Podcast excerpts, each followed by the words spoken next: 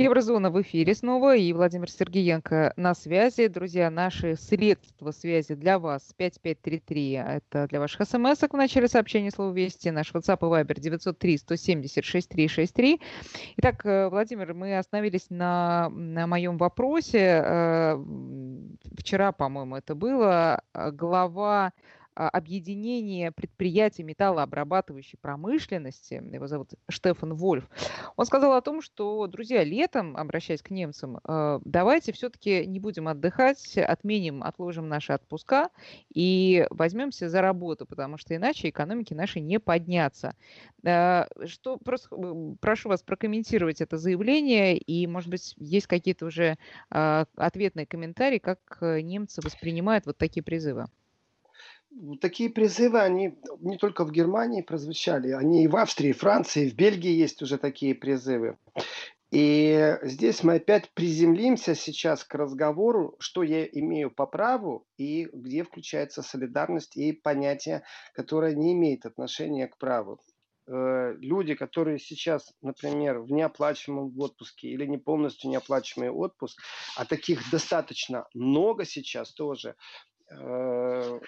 они могут летом и просто им обязаны работодатели предоставить отпуск. И, в принципе, заявление «не идите в отпуск» – это на грани, э, ну, в принципе, не то чтобы просьбы, а на грани паники, я так скажу. Потому что все же планируют на летние каникулы куда-то уехать.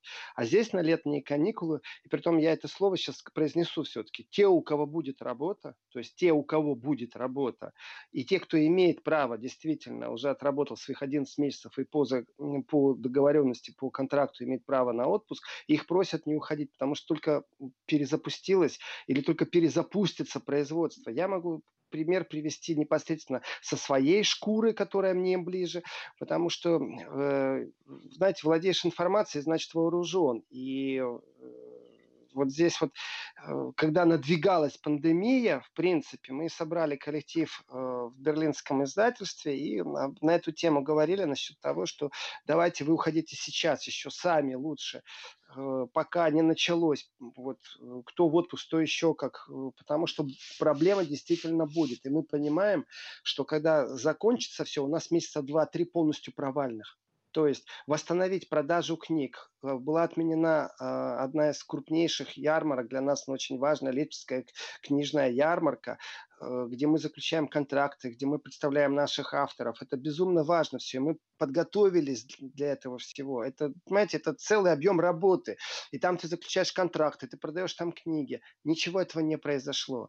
Следующая ярмарка... Мы это кто, поясните просто для наших слушателей, издательство. Я с партнерами в нашем издательстве в городе в Берлин. Вот. И э, вот как нам сейчас обращаться к людям за помощью? Говорит, покупайте наши книги или что? Ну вот вопрос очень тяжелый, потому что существовал определенный цикл мероприятий. Вот мы знаем, что у нас два раза в год ярмарки книжные. Одна во Франкфурте, вторая в Лейпциге. И оборот на этих ярмарках, вот ты работаешь под них прямо, потому что вся пресса, э, все информационное пространство, оно заточено под презентацию новых книг. У вас по всем новостям все время представляют какие-то книги. И люди уже прикормлены на то, что вот новые книги два раза в год появляются, где можно с автором поговорить, весь цикл встреч с автором, все презентационные мероприятия, они привязаны к этим двум, да, там вот двум ярмаркам, э, и это достаточно крупное событие, там не 3-4 тысячи человек прошло через эту ярмарку. Там под 100 тысяч людей проходит за эту ярмарку, и об этом все время шум в прессе. И отменили это все. И получается так, мы не можем продать книг, значит, следующие книги мы не можем э, оплатить в типографии. То есть цикл сбитый, полностью цикл производства. И пока мы сидим и ничего сделать не можем, мы книги не продали, значит, мы не можем оплатить зарплату, мы не можем платить аренду, и мы не можем оплатить типографические расходы на следующий цикл книг. При этом э, все мероприятия, которые презентационные были, они все слетели, нет ни одного. Но вот мы сейчас перезапускаемся. Сколько времени нужно, чтобы опять с нуля начинать э, презентационную деятельность? Вроде бы как можно э, в электронном виде все это на удаленке делать. Неправда, потому что, а как помещение в аренду взять, как людей всех приглашать, рассылки, объявления. То есть это достаточно такой кропотливый, монотонный труд. Ничего там особо нету гипертрудного, но оно монотонно день за днем делается и двигается. И вот даже представим себе, что мы все это сделали. Так оказывается, бах, а на нашем-то месте уже американский Amazon, который продает по электронке в большом количестве любого темпа, понимаете, с быстрейшей доставкой. И люди, которые подсели сейчас на удаленный образ жизни, которые в интернете больше проводят время, э, они раньше еще листали книги, им важно было все эти встречи, а сегодня они в погоне за информацией пользуются курьерскими службами Амазоном. Амазон нас обогнал. Это не И только вы проблема. прогнозируете, что после окончания всей этой безумной ситуации это все равно, все равно будет минус какой-то процент читателей, живых, э, читателей да, живых конечно, книг. Конечно, схлапывается. Вот еще раз, у среднего бизнеса очень много что схлапывается. Смотрите, элементарные вещи, вот простая вещь, смотрите, как, как оно по цепочке идет. Парикмахер, э, он не приходит на рабочее время. Арендодатель, у которого этот парикмахер был, как правило, связан через организатора, который там каждое кресло каждому парикмахеру вдает субаренду, а общую аренду всех кресел он перенимает сам и снимает э, уже не беря вот эту субаренду, он как бы большую аренду платит тому, кто ему предоставил помещение уже цикл сбитый, уже невозможно платить. Тот, кто имел это помещение теперь, у него тоже нет прихода. Соответственно, везде сбит еще и налоговый цикл. То есть, когда из каждого поступления, из каждого оборота через кассовый аппарат происходили какие-то отчисления. И э, даже большой теперь предприниматель, но все мы еще находимся в срезе среднего бизнеса, э, у него тоже нет никаких поступлений. Соответственно, только за коммунальные услуги, вот у него простаивает помещение там в разных местах у него было там 10 этих салонов парикмахерских, два маникюрных, три педикюрных. Я рассказываю просто реальную историю сейчас из Берлина, что человек не знает, что делать. Э, ему нужно коммунальные услуги оплачивать. Ему все равно нужно все это дальше платить, а у него нету больше прихода. Возьмите гостиницы, которые стоят пустые. Гостиница стоит пустая. Сотрудники некоторые живут прямо в этих гостиницах, повара приходят, еду готовят. То есть, знаете, такое коллективное, я бы сказал, даже социалистически солидарное общество в некоторых местах. Не во всех. Но гостиница закрыта, охранник приезжает, смотрит там иногда, на самом деле никто не работает. Когда эта гостиница запустится, у нее наполнение будет там, ну дай боже, старые темпы, когда авиарейсы включат, когда железнодорожные перевозки. Она запустится опять же там месяца через 2-3 в старом режиме. А ведь это все время нужно работать, зарплату э, выдавать людям. Откуда эти деньги на зарплату? Значит, минимализировать будут либо э, почасовую оплату, и это уже нарушение в Германии законодательства, потому что существует существует закон, что меньше такого-то э, количества евро за час работы платить нельзя. И, или же распускать коллектив, а потом заново нанимать. А это время коллектив должен перебиться на каких-то социальных пособиях. То есть вот этот вот цикл, он сбился. И призывы остаться на рабочем месте, никуда не уезжать, то есть не бросить работодателя в эту тяжелую минуту, они кажутся смешны. На самом деле это очень серьезный разговор.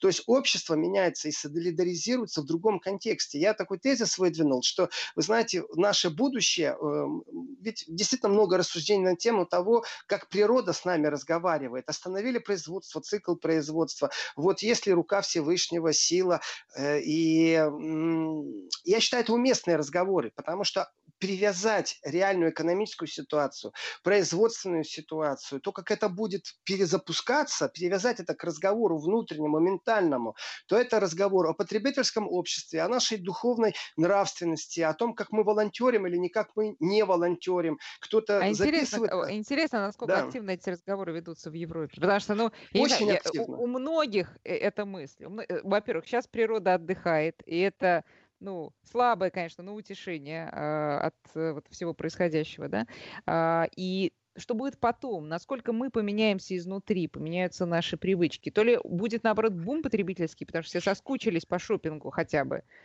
то ли, наоборот, мы будем э, более сдержаны, мы поймем, что можно обходиться и малым. Катя, вы знаете, вот здесь вопрос, вот действительно, это вопрос, который не просто нужно не стесняться, а его нужно действительно в обществе обсуждать на разных уровнях. Э, я говорю, как, вы о каком буме шопинговом говорите? Да у людей средств не будет, если на карантине просидишь два месяца. Какой шопинговый бум? Ну, э, на не продукты... сразу после отмены карантина, через э, полгода-год, когда экономика вот. начнет восстанавливаться уже. Значит, мы говорим о восстановлении потребительского общества, в котором существовали производственные циклы, отраслевые циклы, и в этих отраслевых циклах существовал полностью запрос на то, чтобы э, рабочее место сохранялось, потому что покупали все время что-то. Допустим, там, я сейчас так образно говорю, это не значит, что я сейчас привязался влез в интернет и в течение секунды там нашел вам точные цифры, но вы поймете, о чем я говорю. Значит, э, допустим, в Германии э, в среднем э, человек раз в 7 лет покупал новую машину. Пусть во Франции человек раз в 8 лет покупал, а в России раз в 6 лет покупал новую машину. Соответственно, производство машин, в котором в автопроме задействовано порядка миллиона рабочих мест. Это начиная от тех, кто собирает машину, заканчивая теми, кто эту машину обслуживает, сервисное обслуживание. Это все взаимосвязанные вещи. Теперь смотрите, сервисное обслуживание, оно остается, потому что как только машина поехала, ей там нужно там резину менять, э, какие-то запчасти, тормозные колодки. Сервисная машина обслуживание остается. А как быть с производством, если упал спрос? Упал спрос на 20% у людей, кредит не берут больше на новую машину, не зарабатывают. Значит, сокращается на 20%, я очень примитивно говорю, но оно понятно, на 20% количество рабочих мест или же на 20% сохраняем все рабочие места, но на 20% сохраня... сокращаем заработную плату. Ну, то есть, если очень грубую математику брать, все равно падает уровень, и его нужно довести до уровня э, до кризисного. И вот здесь вот самые такие дерзкие умы, и мне иногда даже смешно, когда я это все слышу, экономисты говорят о том, что, вы знаете, нам понадобится три года, мы полностью восстановим экономику там Германии.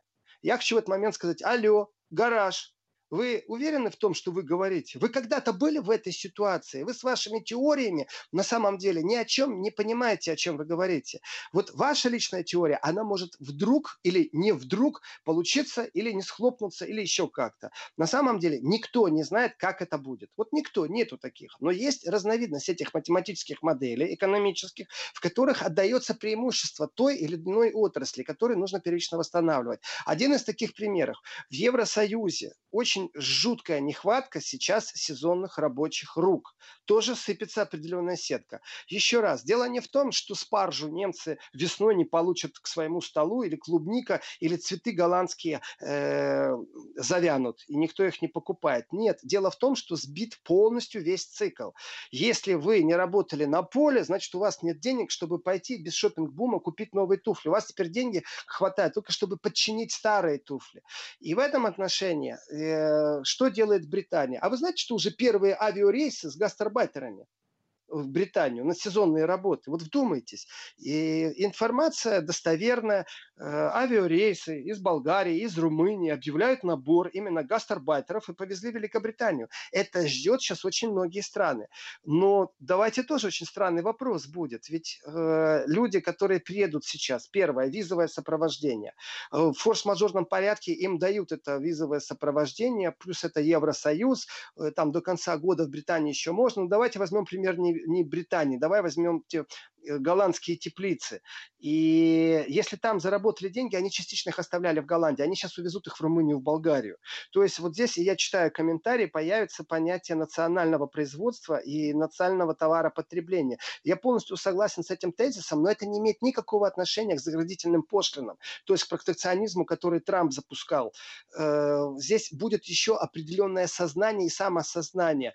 Э, что в России нет российских дизайнеров? Есть. Что в России не производят одежду? Есть. Вам действительно нужно из ЦУМа купить, я сейчас не атакую ЦУМа, это сейчас образное выражение, купить какого-то модного, дорогого итальянского производителя и поддерживать итальянское производство. Тем самым вы будете демонстрировать, что вы на шаг круче, богаче других соотечественников. Это точно так же, как моя машина все больше и больше, мой дом все больше и больше. Потребительское сообщество на конкуренции тоже существует и на демонстрации своего потребительского кошелька. Все это существует.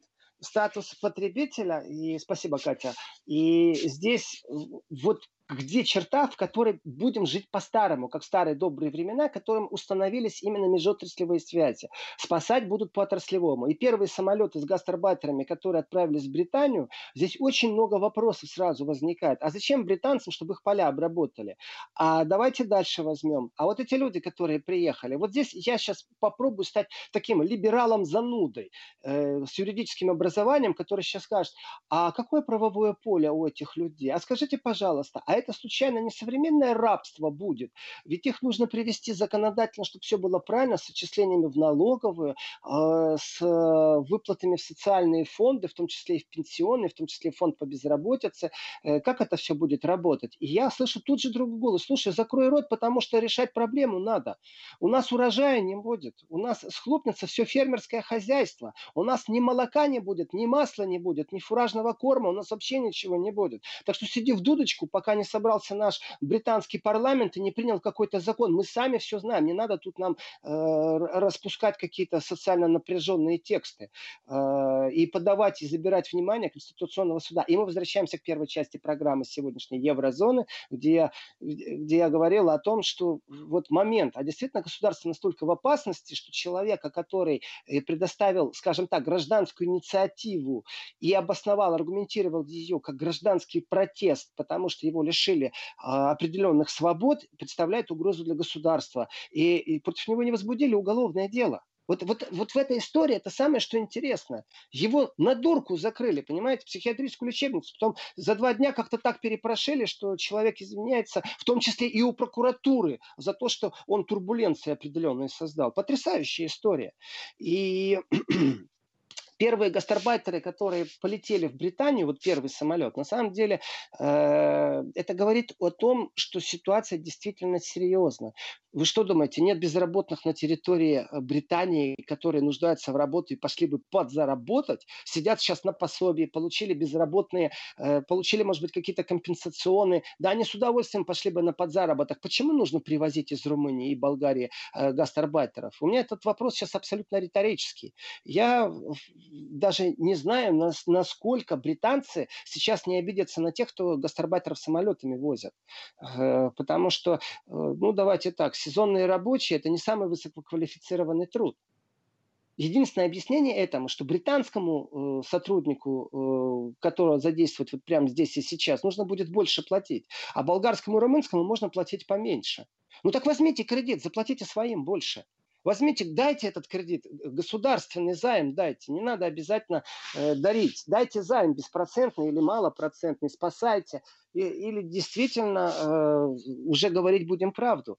Абсолютно иная форма существования, где без дешевых рук, то есть Польша без украинских рук, я даже не знаю, что с ней произойдет, но поляки быстрее, наверное, чем британцы будут перестраиваться. В этом отношении Евросоюз находится точно так же, как и все другие страны, перед большим вызовом, что делать.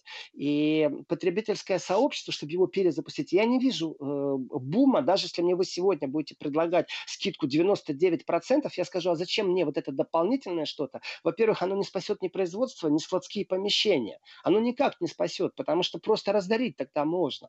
Какой бум тогда? Я верю в другой бум. Помните, может быть, картинки из далекого-далекого советского прошлого, когда в международной панораме нам показывали, как катком, как катком давили электронные часы. Помните или нет? Или вообще видели ли когда-то, Катя? Нет, международную панораму я когда-то видела, конечно, но такой картинки не помню. Может, я ошибся с программой, но сам факт, и вы понимаете, о чем я говорю. Э, вот каток едет, который укладывает асфальт, вот этот каток давит электронные часы. Такие, помните, часы с четырьмя кнопочками, там семь мелодий музыкальных было, календарик, будильник. Он просто их давит. Почему? Потому что цену на рынке надо держать, потому что это, вот, это все похожая ситуация. Э, э, и я не верю в бум, но я верю, что некоторые концерны будут уничтожать свое производство. Потому что действительно раздаривать надо будет. А если вам подарить туфли, если вам подарить одежду, то вы не купите, не придете за новым товаром. А нужно перезапустить. И еще и конкуренция. Давайте так, с Трампом сейчас европейские производители не договорятся о том, что мы включим какую-то солидарность. Мне прислали очень черную карикатуру, стоит, значит, э, смерть с косой, а напротив нее Трамп, и, и он спрашивает смерть, почему? Она ему говорит, потому что Америка first. Очень черный юмор. Но если взять, например, не смерть с косой, а вместо смерти с косой поставить, э, например, торгово-промышленную палату э, европейскую и нарисовать на ней разорванные джинсы, понимаете, хромую всякую, там еле дышащую на ладан и такого сытого, довольного Трампа. И она ему будет говорить, ну, пожалуйста, пожалуйста, помогите нам, европейцам. Он будет ей говорить, нет, Америка first, конкуренция тоже включится. И вот здесь этот большой вопрос, Катя, я, кстати, э, по поводу э, люди, не идите в отпуск. Если действительно, и это мое глубокое убеждение, есть возможность работать, то это у, у некоторых это будет за счастье. А некоторым нужно создавать рабочие места и нести ответственность. Вот, это тоже очень важный момент. Как создать, как перезапуститься. И, и э, включится ли национальное самосознание и осознание. Вы знаете, вот первая волна разговоров, когда прошла по пандемию, я помню, я рассказывал о том, что в Германии включили психологов, которые с утра до ночи рассказывают, ну, утрированно с утра до ночи, которые рассказывают о том, как избежать конфликта, если вы долго находитесь вместе. Вы не имеете опыта находиться 24 часа со своей семьей вместе, начиная от детей, которые вдруг вас увидят, заканчивая э, семейными взаимоотношениями. Кто-то будет разводиться, кто-то наоборот скажет, у меня настоящий спутник или спутница в хорошем смысле слова. Я так рад, что мы вместе э, в это время. По-разному будет все происходить. Но вот после психологов, после их э, всяких рассуждений, советов, я это приветствую абсолютно. Когда делятся опытом, как выйти из вот этого стрессового состояния, э, как сохранить отношения, как сделать так, чтобы и детям хорошо было. Ну, выйти как можно из этого кризиса как можно меньше травмированным. Не, но ну, если второй разговор, он в любом случае экономический. Если, да, психологическую составляющую отложить в сторону, а говорить именно с экономической точки зрения, то если какие категории действительно готовы будут пойти в отпуск, и им э, все равно, ну, условно, там, условные бюджетники, а, которые не зависят вот от э, этих колебаний, которым пусть меньше, но все равно заплатят, они есть в Германии? Сейчас я отвечу, э, э, потому что перекликается с вашим вопросом, Катя, вопрос э, Виктора из Санкт-Петербурга. Ваш министр, призывая немцев отказаться от отпуска, обрушивает туристический бизнес. Глупый министр, пишет нам Виктор. Извините, Владимир, давайте я сейчас закруглю нашу первую часть этого часа. На все вопросы уже после новостей, да? Да, это был не министр, это был э, лидер там, металлургической отрасли. Сейчас мы делаем действительно перерыв на новости, потом возвращаемся. Друзья, ваши вопросы 903 170 6363, наш WhatsApp и Viber, пожалуйста, для Владимира Сергеенко пишите. Возвращаемся в эфир вместе с Владимиром Сергеенко. И остановились мы на том, собственно, с какой же отрасли начинать восстанавливать, ну вот в частности Германии, свою экономику после того, как закончится Карантин. А, тут, э, да, Виктор, э, вот э, Владимир засчитывал это сообщение от нашего слушателя. Виктор пишет о том, что, ну, окей, если все сейчас выйдут на работу летом и не пойдут в отпуска, следуя некоторым рекомендациям там, некоторых деятелей, то, а, значит, обрушится туристическая отрасль. И тут же могу привести цитату представителя немецкого туризма, который сказал, что это директор немецкой ассоциации туризма, говорит, что, да, ребят, надо вообще вообще школьные каникулы продлить. И, э, значит, в школу дети, чтобы только пошли осенью, а я просто напомню нашим слушателям, что в Германии дети идут в школу, ну, в разных землях по-разному, но в том числе в, августе начинают учиться. Так вот, надо э, все это отнести на осень, чтобы все-таки летом люди отдохнули. То есть каждая отрасль сейчас пытается бороться за себя уже всеми силами, и а с кого начнут восстанавливать действительно, Владимир?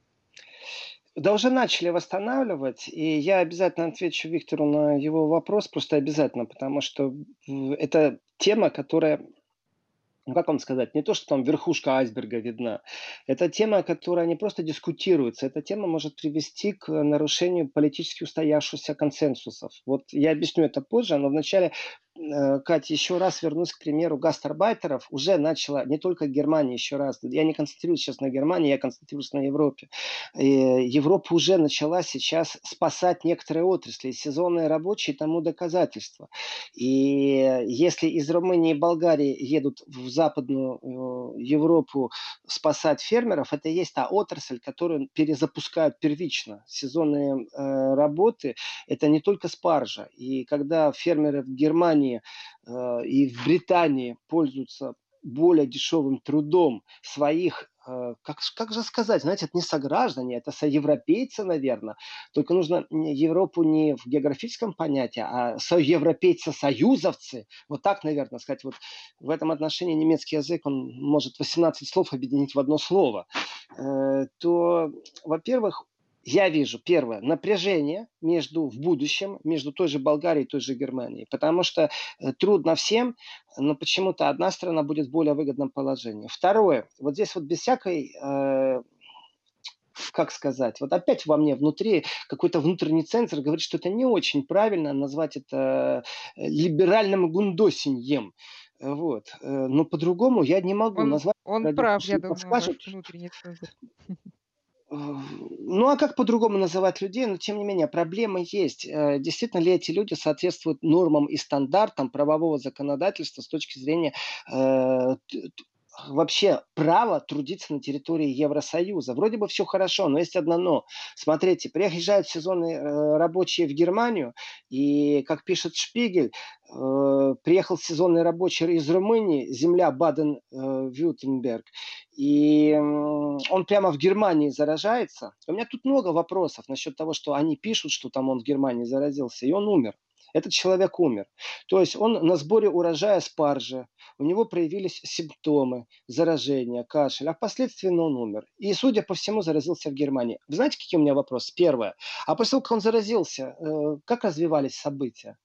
Вот эти гастарбайтеры, э, какие у них защищенности существуют? Он с кашлем и с температурой пахал за своих там 8 евро в час дальше, притом существует законодательство, ограничивающее количество часов, которые человек может работать в неделю, и в этом отношении это даже не просто профсоюзы, а законодательно бьют по рукам, если человек работает больше. То есть я добровольно хотел бы работать 16 часов в день, чтобы больше денег заработать. Мне говорят, да, но у тебя в неделю вот 38, там 42 часа, больше не имеешь права работать. Но на сезон дистанционных работах все плевать хотели на эти права. И когда этот человек э, заболел, и у него кашель был, и при своем кашле и температурке, он же приехал деньги зарабатывать, как по отношению к нему соблюдались стандарты. Э, и даже дело не в его коллегах, которые вместе с ним работали в этот момент на сборе спаржи. Нет. А дело внутри этого человека. Он приехал зарабатывать деньги, и я уверен, у меня нет никаких доказательств, но если кто-то мне расскажет другую логику, я буду за это благодарен, что этот человек с температурой и с кашлем пошел работать дальше, потому что он приехал приехал зарабатывать деньги. Это абсолютно новая форма рабства. И вот это неорабство, о котором правозащитники говорят, только их никто не слышит в Европе, это касалось украинцев, которые работают в Польше, это касается румын, которые работают в Германии, они находятся по отношению к гражданам Германии совсем на другом уровне. И еще раз, а почему не запустили тех же граждан Германии, которые сейчас безработные, на эти поля, на эти сезонные работы? Почему нужно привозить кого-то более дешевого? И что за э, такое рабочее место? Человек заболел, умер. Тут много спекуляций, много э, недомыслий. Но смотрите, Катя, это и есть ответ на ваш вопрос. Они спасают отрасль. Все, что связано с сезонными работами, это тоже, знаете, не только в поле поработать. Потом все эти товары продаются в магазинах. То есть логистическая цепь работает дальше, доставка товара. Потом это все продается, продавцы, значит, задействованы. То есть работает целая отрасль. Это не значит, что если вы выкопали картофель, э, что на этом все, вы спасли урожай, спасли фермера. Нет, нужно запускать логистическую цепь, которая этот товар доставит до потребителя. И э, в этом отношении именно ломка логистических цепей, которая произошла, все остановилось, вот ее нужно восстанавливать. И те э, сухогрузы, которые из Китая 6 недель идут в Гамбургский или Бременский порт, точно так же от этих э, деталей зависит, запустится ли вообще производство, в той же Европе, не обязательно в Германии, но точно так же там же произошел отраслевой сбой. И чтобы вот это полностью всю цепь выстраивать, вот потихоньку-потихоньку, я считаю, что немцы, ярко выраженные британцы, пошли по принципу спасать э, отрасли, привязанные к сельскому хозяйству. И я понимаю, почему на самом-то деле. Вот я действительно понимаю, потому что бум в виде шопинга, э, в виде новых туфель, новой одежды не имеет никакого отношения к регулярным поставкам продуктов на прилавок. Это две разные вещи. И продукты покупать будут регулярно. И эту отрасль спасать нужно в первую очередь, даже если это сезонные работы, посевная, сбор урожая. И дело не только в цветах, и дело не только в спарже. Это вообще цикл, который, фермерский цикл, он на себе тянет огромное количество э, других цепей и другие отрасли. А теперь непосредственно к вопросу Виктора из Санкт-Петербурга. Виктор, по поводу глупого не министра, у вас ошибка но она несущественная, эта ошибка. Вот кто-то там предложил, давайте работать, и теперь туристическая отрасль умрет. А я с вами согласен. Я с вами согласен в том контексте, в котором вы имеете это в виду. Что тогда будут простаивать гостиницы, авиаперевозчики, заправщики, ну, много что связано с туристической отраслью. И действительно, некоторые страны подтверждают, что туризм – это безумно важная отрасль. Это Турция. Вспомните, когда Россия вдруг раз и дала дала Турции понять, что с Россией лучше дружить, а не воевать. Э, даже на медийном каком-то уровне какие-то условия России вставлять не надо. А теперь давайте Италию посмотрим, в которой туристическая отрасль умерла. У меня большой вопрос тогда, Виктор, к вам. Первый вопрос. А для вас туристическая отрасль – это сесть на самолет, долететь до турецкой гостиницы и там оставить свои деньги? Или это поехать в Италию, сфотографироваться на фоне падающей башни в Пизе? Э, что для вас туристическая отрасль? Я вам расскажу о той отрасли, которую знаю я. И э, если вы сравните глянцевые журналы, не российские, например, а французские или немецкие, то они сильно изменились с 90-х годов по отношению к сегодняшнему дню. Когда-то давно там были бусики, там были э, мода, одежда, там э, были ювелирные украшения, там были атрибуты мужского, знаете, э, победного статуса в виде часов и крутых машин. А потом как-то все это с глянцевых журналов стало исчезать в отрасль туризма. Когда я прочитал огромный доклад, как лоббисты и почему это все изменилось, действовали в направлении туризма, начиная от того, чтобы налог на керосин, который используется самолетами, был меньше, чтобы налог НДС для гостиниц был меньше, то тогда понятно, почему исчезло. За этим стоит целая империя и сверхконцерны, в том числе и транснациональные, которые полностью создавали турпакеты, туроператоры и организованно отправляли людей регулярно куда-то. Целая индустрия. И когда у них появились хорошие излишки денег, они смогли сделать так, что глянцевые журналы теперь демонстрировали хорошее проведение время больше, чем бусики, часы или машины, автомобили с большими телевизорами. Я помню в глянцевых журналах большой телевизор реклама. Я забыл, когда я это видел. То есть у меня это в прошедшем времени. Так вот, лоббисты этой отрасли сегодня признают, что произошло две вещи. Первое. Туристическая отрасль является практически сегодня похороненной, потому что страхование, которое им обещали, ведет за собой тоже цикл банкротства. Некоторые страховки заявили, что... Давайте они... Да. На паузу, на паузу прервемся и продолжим.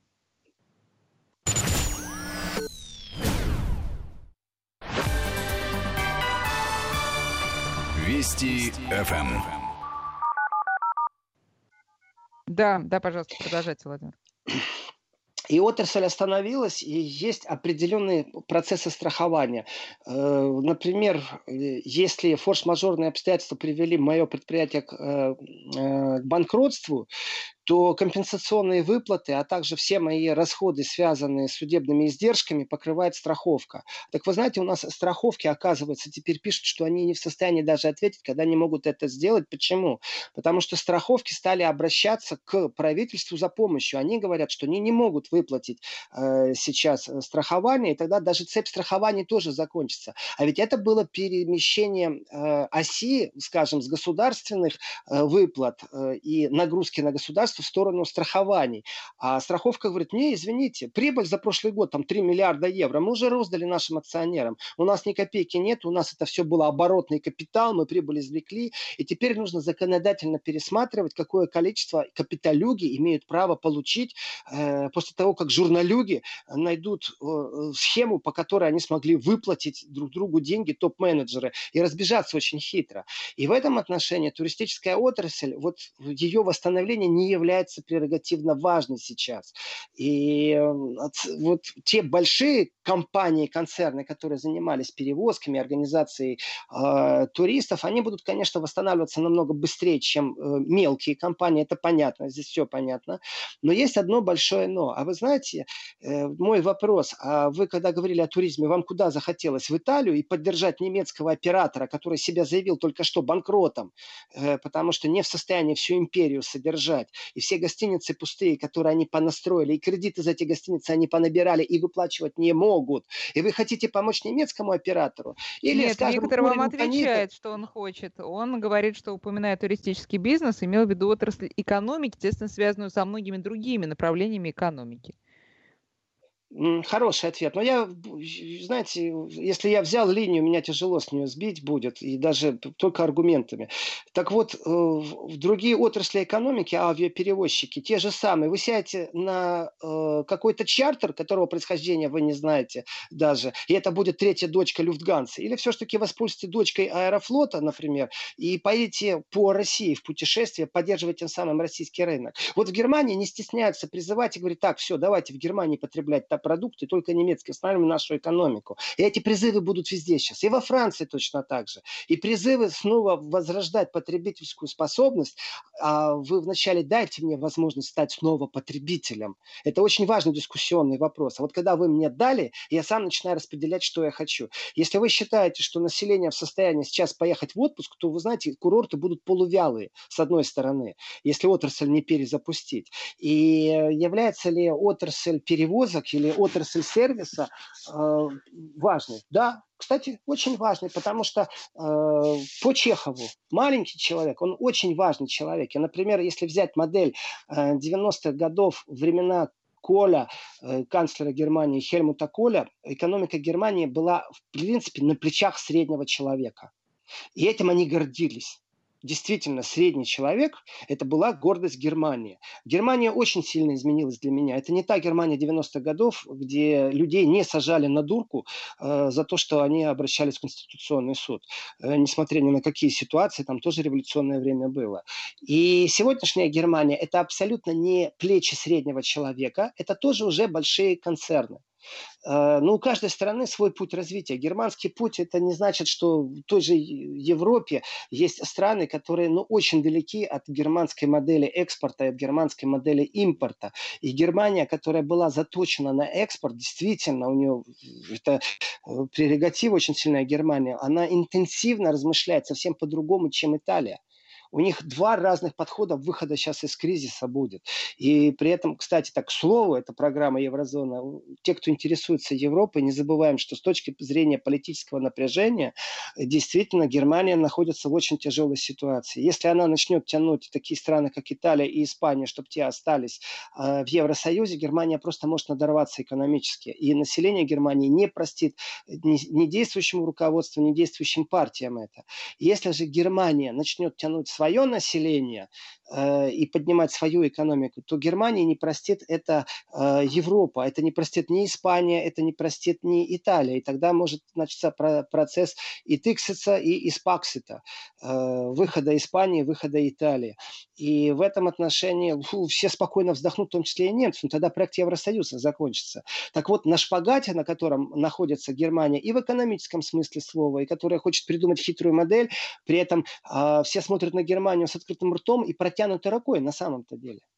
Э, и Франция, которая вот тоже хочет Европу, и в этом отношении э, сохранить Европу, хочет Европу в смысле сохранить Евросоюз как формирование э, с теми тенденциями, которые были до кризиса, тоже э, как вторая и, составляющая этой связки локомотива европейского Германия, Франция, а может быть и первая с политической точки зрения, но не с экономической для меня, то опять же на Францию как смотрится? С протянутой рукой с одной стороны, а с другой стороны подумайте, что будет во Франции, если она начнет злоупотреблять доверием своих граждан в пользу сохранения Евросоюза как формирования. Да французы скажут, хотят итальянцы уйти, да пусть они идут, лишь бы нам лучше жилось-то. На самом деле. И здесь такой хороший цунцванг у лидеров Европы. Они, с одной стороны, пробуют и обещают что-то сделать. И это скрежет очень большой и сильный. Если он, так знаете, пройдет незаметно, ну хорошо. А если очень заметно, то последствия ну, этих турбуленций, они действительно сильны и видны будут по всей планете. Потому что я уверен, если США захочет какую-то страну в Европе поддержать индивидуальным планом Маршала, США это сделают, и плевать они хотели на какое-то понятие солидарности или понятие отношений Евросоюза и США, потому что у Евросоюза нет мощного автопрома. Мощный автопром это у Германии.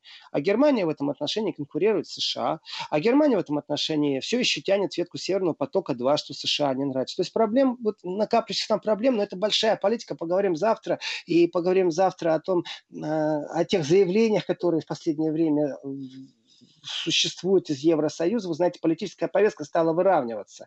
Потому что э, уже кроме коронавируса пошли тенденции разговора на нормальные политические темы. Такие, знаете, я даже где-то рад, э, что опять встряхнулось политическое сообщество. Это значит, что вот-вот-вот уже линия горизонта прорисовалась, где виден конец кризиса. Потому что начнут активизировать себя именно в первую очередь политические движения. И возвращаясь к туристической э, отрасли. Да, это очень много много смежных отраслей, очень много. И туристическая отрасль – это то, в чем было очень много задействовано э, попутных, невидимых глазу вещей. Но еще раз вопрос. Вы действительно хотите полететь в Турцию или в Италию? Или вы сделаете это на территории Российской Федерации, поддержите? Да, пусть это будет не так, как вы себе мечтали. Может быть. Но каждый доллар, который будет, и каждый евро, который вы оставите вне территории России, вы выездите, умножьте на количество э, туристов, которые были, например, год назад в Евросоюзе и оставляли, покупая товары и прочее, тем самым вы будете поддерживать европейскую экономику. Дело не в том, что их товар хуже или лучше. Джинсы можно поменять через два года или через полгода.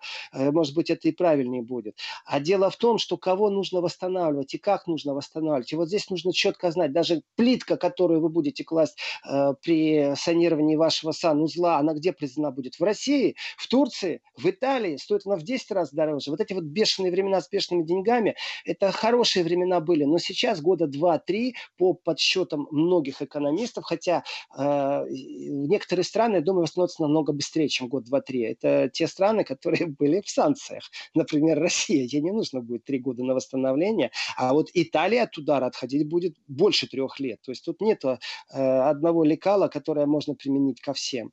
И вот этот разговор о том, работать или не работать, и как я буду тратить деньги, о да, здесь нужно смотреть на искусство пропаганды, на том, как это делается на тонком уровне, э, качество товара, цена, спрос. Вы знаете, сейчас произошли удивительные вещи, например, э, где производят э, приборы искусственных вентиляционных вот эти вот систем, которые нужны э, для спасения людей э, у которых пневмония э, может привести к летальному исходу, где тесты производят, где перчатки. То есть э, все эти вещи перепрофилирацию продержали, но нож заканчивается, оно остановилось. Э, дальше что? Какое производство и как запускать? Значит, уже известно, что автопром, например, один из локомотивов Германии, не восстановится в течение э, там, первого года точно, потому что покупная способность у людей и желание приобрести новую машину не будет. И вот тут сразу встречный вопрос. А если вам дадут бесплатный кредит, вы возьмете новый автомобиль? Вы очень хотите этот новый автомобиль? Он вам нужен? Или все-таки мы с замиранием сердца понимаем и с тревогой смотрим в будущее и смотрим, что нет? Так вот, сейчас начнут, и этот разговор идет о лоббистах. Разные отрасли по-разному по-разному себя лоббировать. Вы это почувствуете на рекламе.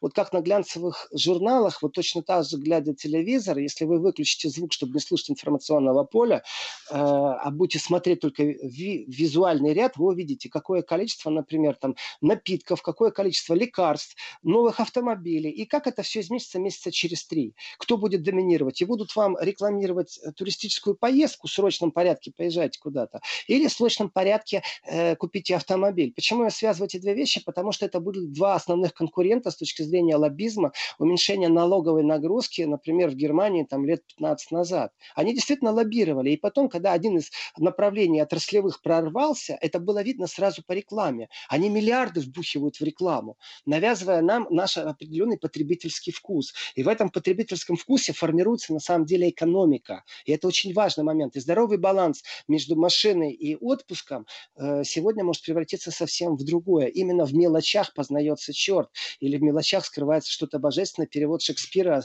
все еще является загадкой. Пойдем Я читать. Знаю возьмем сейчас зрения. полки. Владимир, время заканчивается, начинается время уже других Значит, э, завтра. Тем.